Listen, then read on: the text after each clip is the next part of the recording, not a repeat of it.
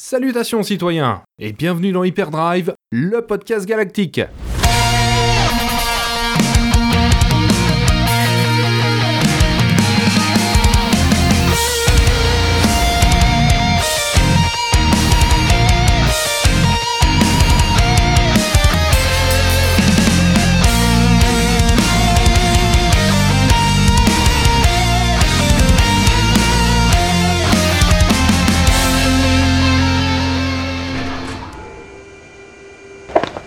Tu sais, même si c'est le bastion de l'Empire, qui a des niveaux atrocement dangereux en bas et terriblement sécuritaires en haut, que tout coûte très cher et que l'air est à peine respirable, au final je déteste pas venir sur Coruscant.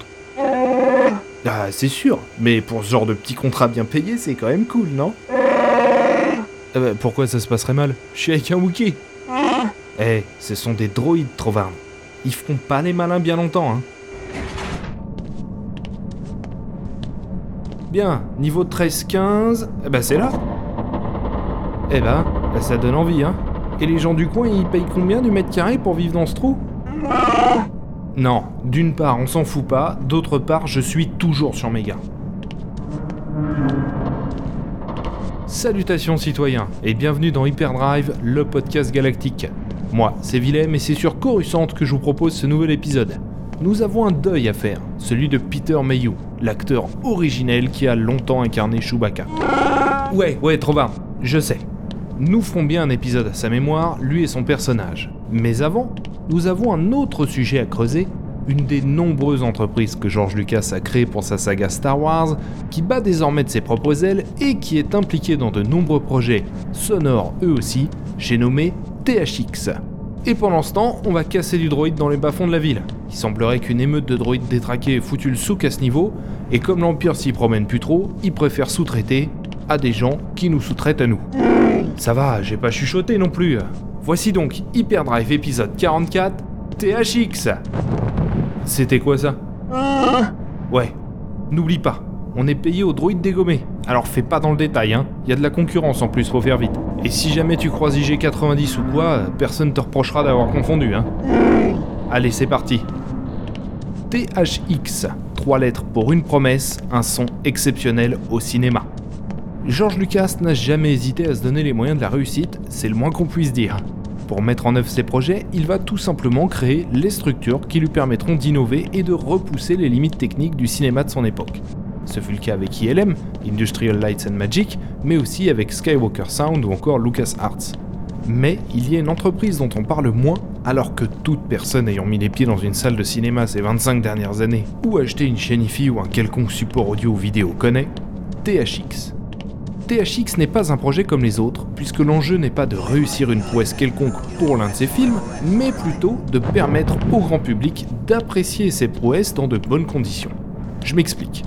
Nous sommes en 1980. George Lucas sort L'Empire contre-attaque dans les salles, réalisé par Erwin Kirchner. Il a absolument tout misé sur ce film. Chaque centime gagné avec le précédent opus et plus encore, au point d'hypothéquer sa propre maison.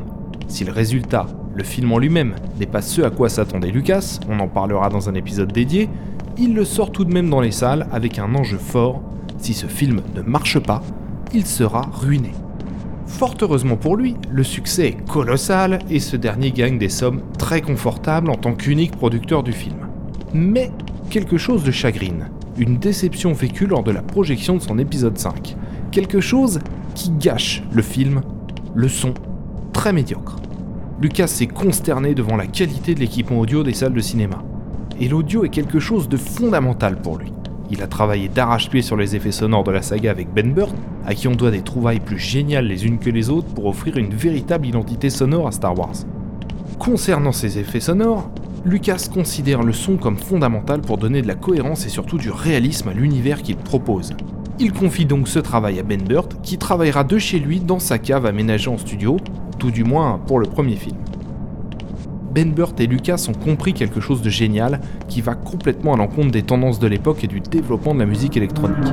Pour donner une sensation de réalisme à cet univers, ils vont utiliser des sons organiques, des sons très banals que Ben Burt va réaliser avec du matériel qui traîne chez lui ou qu'il va aller enregistrer en direct quelque part.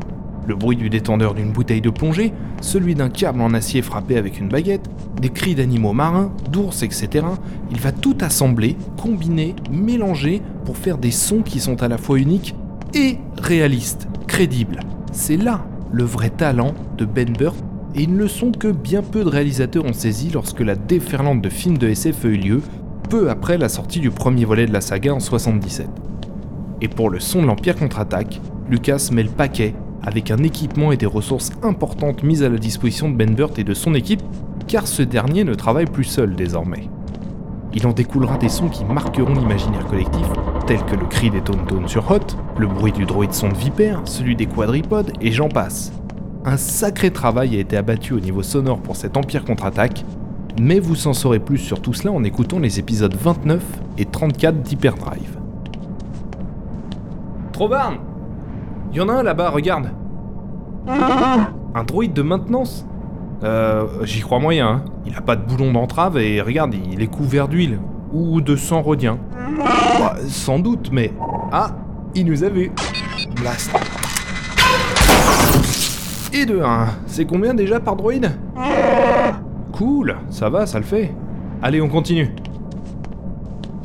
Bref, le son est important pour Lucas et pour Star Wars. Et lorsqu'il découvre le résultat de tout ce travail abattu restitué dans les salles, c'est pour lui une catastrophe. Il décide donc de réagir. Il est hors de question que son prochain film, La Revanche du Jedi, souffre des mêmes problèmes. Mais pour régler ça, il faut se pencher sur l'équipement des salles de cinéma, puis dans une plus large mesure celui que le public a chez lui. Il décide donc de s'adresser à un professionnel s'il en est, Tomlinson Holman. Cet Américain est bon. C'est d'ailleurs lui qui a créé le premier préampli de l'histoire. Ingénieur du son, c'est également un spécialiste du cinéma auquel il applique tout son savoir-faire.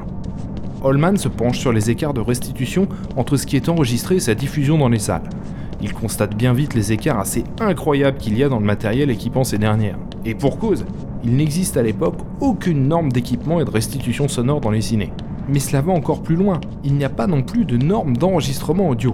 Ça veut dire que chacun a sa technique de prise de son et de mixage, avec des rendus très différents, qui varient encore avec l'équipement très aléatoire des salles.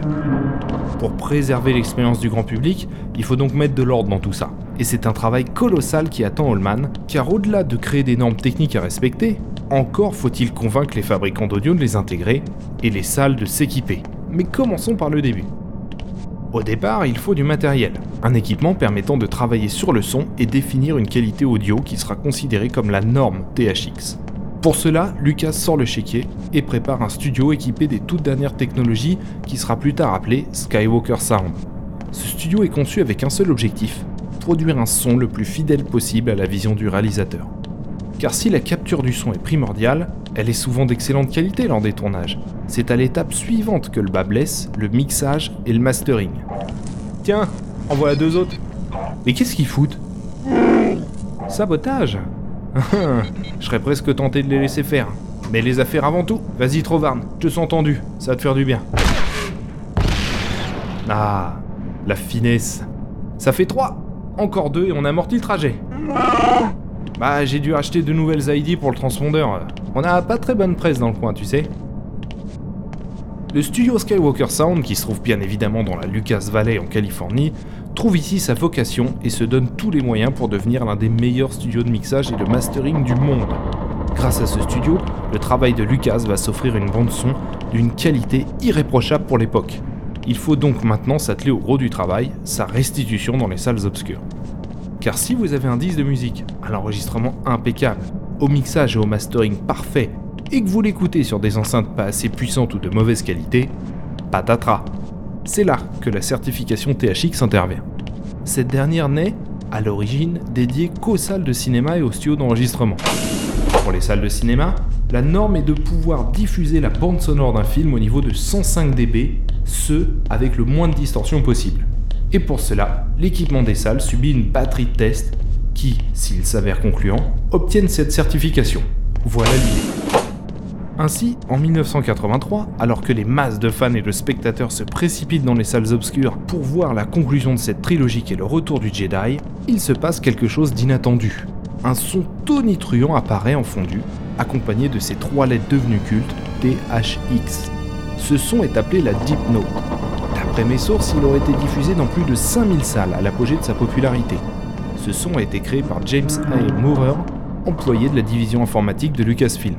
Ce dernier utilisait un microprocesseur optimisé tout juste construit par Lucasfilm, l'ASP, utilisé pour mixer les sons du retour du Jedi, d'Indiana Jones et d'autres projets sortis dans les années 80. Moorer prit une base de sons de violoncelle et écrivit 20 000 lignes de code proposant plusieurs sons, dont celui-ci, sélectionné par l'équipe. Ah, regarde-moi ces types. Enfin, ces machines. Ouais, on dirait qu'ils sont carrément en train de fabriquer d'autres droïdes. Pas à l'aise en plus.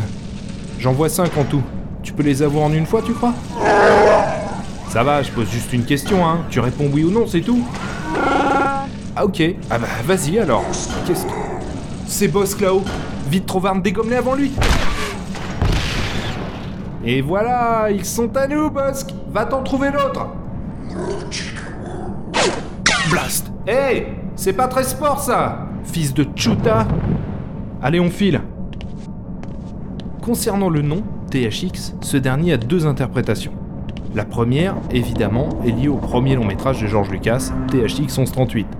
Mais la seconde, tout aussi véridique, est l'anagramme de Tomlinson Holman Experience. THX devient ainsi la garantie d'une expérience sonore de grande qualité au cinéma. Mais le ciné n'est que la première étape, car le home cinéma va faire son apparition. Ainsi, l'arrivée du retour du Jedi en VHS va accompagner l'équipement des particuliers, où la norme THX va faire son apparition. Bien évidemment, un fabricant ne peut pas s'attribuer seul cette certification, ni simplement payer pour être assuré de l'avoir. Les équipements électroniques estampillés d'un logo THX sont aujourd'hui très variés. Enceinte, caisson de basse, ampli home cinéma, préampli, téléviseur, vidéoprojecteur, casque, système audio pour voiture, câble, lecteur Blu-ray, platine Blu-ray UHD 4K et j'en passe. Tous ces équipements sont soumis à une batterie de test, de plus d'une centaine pour un écran à plus de 2000 pour un ampli home cinéma. Et pour chacun de ces tests, l'appareil doit franchir un seuil minimal de performance. Mais si la certification THX est un gage de qualité pour des enceintes, ça ne veut pas dire pour autant que d'autres équipements ne la surpassent pas. En effet, on trouve des enceintes d'excellente qualité qui atteignent, parfois dépassent les critères imposés par THX, simplement leur constructeur n'estime pas pertinent de le faire certifier THX. Par ailleurs, cette certification couvre trois critères principaux. La qualité sonore, l'ergonomie de l'interface, à l'installation puis à l'utilisation, et la qualité de construction. Pour résumer, THX n'est pas un standard de codage comme ça peut être le cas pour le Dolby Digital ou DTS, il s'agit d'un label de qualité, Aujourd'hui encore, la certification est effectuée par la société Lucasfilm Ltd. Et des certifications THX, aujourd'hui, il y en a un paquet. En voici quelques-unes. La salle THX, pour les grandes salles de projection privées, le THX tout court, pour les salles de cinéma, le THX IS Plus pour les petites salles de projection privées, où les spectateurs se trouvent à 2,50 m de l'écran, le THX Select 2 Plus pour les appareils audio-vidéo milieu de gamme, dédiés tout de même aux pièces de 50 à 80 m2, le THX Ultra 2, le THX Ultra 2 Plus, le THX Compact System, celui qu'on retrouve le plus souvent chez les particuliers, le THX 3D Display, le THX 4K Display, et enfin le THX 4K Source qui ne concerne que les lecteurs Blu-ray UHD 4K. Bref, THX continue de vivre avec son temps, mais ce n'est plus la propriété de George Lucas depuis quelques temps déjà. L'entreprise a été rachetée en 2002 par Creative Labs, qui l'envoie ainsi certifier des cartes son PC, notamment. En 2016, la société est vendue à Razer, l'entreprise californienne qui développe à l'origine des périphériques informatiques, claviers et souris, particulièrement tournés vers le gaming.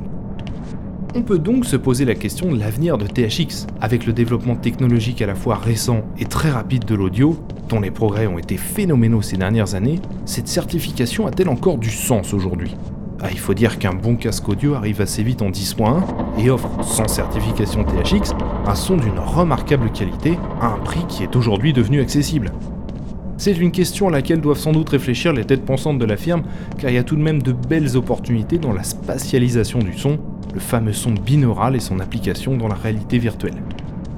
Quoi qu'il en soit, THX a été un autre virage du cinéma impulsé par George Lucas et la saga Star Wars.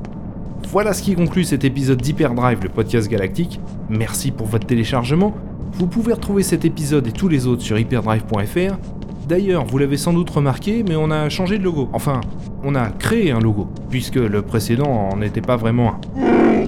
On a également ajouté la première saison des Chroniques Galactiques sur le flux RSS, à la demande générale de, de deux citoyens de mémoire. Bref, n'hésitez pas à nous suivre sur les réseaux sociaux. Que la force soit avec vous. À très bientôt. Ah, en voilà d'autres devant sur la place là-bas. Cette fois, on est pas mal. Ça va nous faire un paquet, ça. Prêt, Trovarne Allez, on y... Ah, qu'est-ce qui se passe encore? Oh Ah, c'est moins bon, ça. Ouais, je crois aussi. Je propose un repli stratégique. Cours